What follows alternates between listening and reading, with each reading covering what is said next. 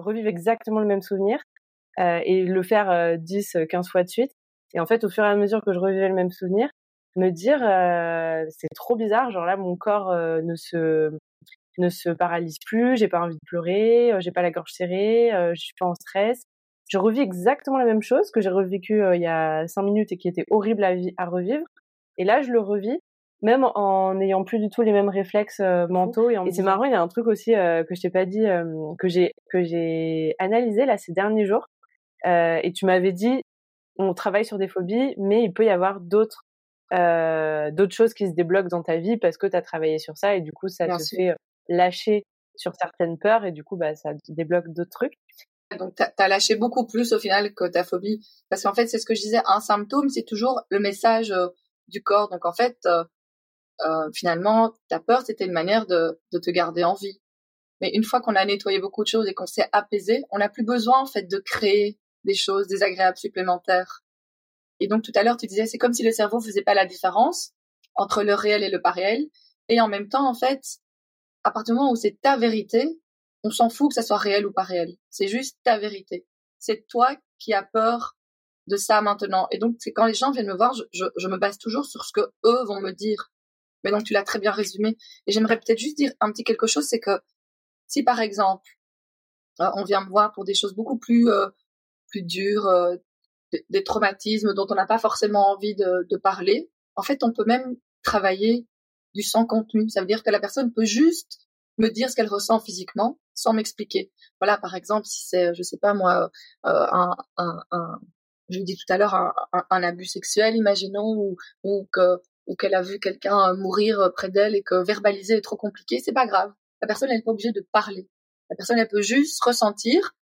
Et puis quand ce sera redescendu à zéro, on peut alors visualiser la scène à l'intérieur de, de, ses yeux. Donc moi, je dois rien savoir. C'est ça. Bah, par rapport à l'endométriose, ça peut être bon bah la peur euh, de faire l'amour parce qu'il y a des douleurs. Du coup, euh, la phobie par exemple de faire l'amour ou euh, mmh. l'acceptation de la maladie, la colère, la frustration de, de se dire que on est malade, la détestation de son corps ou bah, les troubles du comportement alimentaire, l'addiction aux médicaments, tout ça, tout ça, je crois que tu m'avais dit que c'était ok. Est-ce qu'il y a des mmh, il y a des choses au contraire où ça va pas être possible de traiter avec toi en séance? Par exemple, est-ce que une fille qui se dit bah, moi j'ai des douleurs atroces pendant mes règles justement, est-ce que c'est quelque chose qu'on peut traiter en séance? Alors, traiter, moi je suis pas médecin ni magicienne.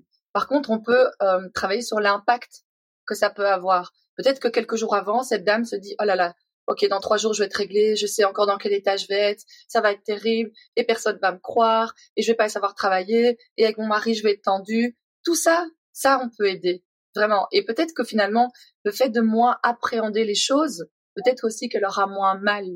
Tu vois, au niveau de si, si les conséquences sont moins désagréables, peut-être qu'à l'intérieur d'elle ça sera plus doux. Alors je dis pas que de 10 sur 10 on passe à 1 juste en voulant voir, c'est pas ça, mais en tout cas tout ce qui est autour, l'appréhension, euh, tout ce qui est euh, tout ce qui peut causer aussi de la colère. Oui, ça m'arrive encore à moi et mes copines elles ont pas mal. Ou alors mon mec va encore dire oui ça y est t'as tes règles. Tout ce qu'il y a autour. Oh, je dis j'ai un souper avec des copines, ben je vais pas pouvoir y aller parce que je saurais pas sortir de mon lit. Tout ça en fait on va pouvoir apaiser. Vraiment ça j'en suis persuadée. Moi j'ai déjà reçu plusieurs personnes, enfin plusieurs femmes en l'occurrence qui qui souffrent d'endométriose. Il y a aussi tout ce qui est euh, le côté très la maternité en fait. Voilà, ok, ok. Mmh. T'as ton dos, peut-être qu'avec ton utérus c'est compliqué, mais qu'est-ce que ça fait de toi, le fait de ne pas pouvoir être maman? Et ça, c'est un travail très profond. Ah, mais moi en fait c'est le but de ma vie. Ok, pourquoi c'est le but de ma vie? Ah parce qu'en fait mes parents ils ont été nuls et moi je veux, je veux faire mieux qu'eux. Ok, très bien. Et là en fait on tient quelque chose de très important.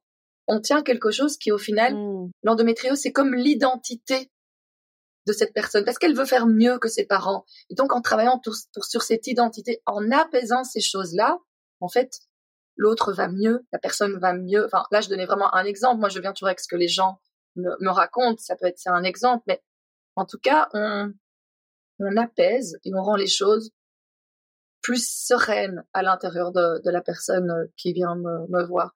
J'ai aussi une dame qui, euh, c'était vraiment une très très belle séance qui, euh, elle avait fait une première fausse couche dans son parcours PMA dans le métriose quand son papa était décédé. Et donc en fait, il y avait toujours que, en même temps, elle, ça peut paraître un peu bateau, mais c'était vraiment sa réalité, qu'en même temps, porter la vie, c'était le jour où on l'enterrait, ou en tout cas on annonçait que son papa était décédé. Donc en fait, à chaque fois qu'elle était enceinte, elle avait ah un stress comme ça, quelque chose de très puissant à l'intérieur d'elle.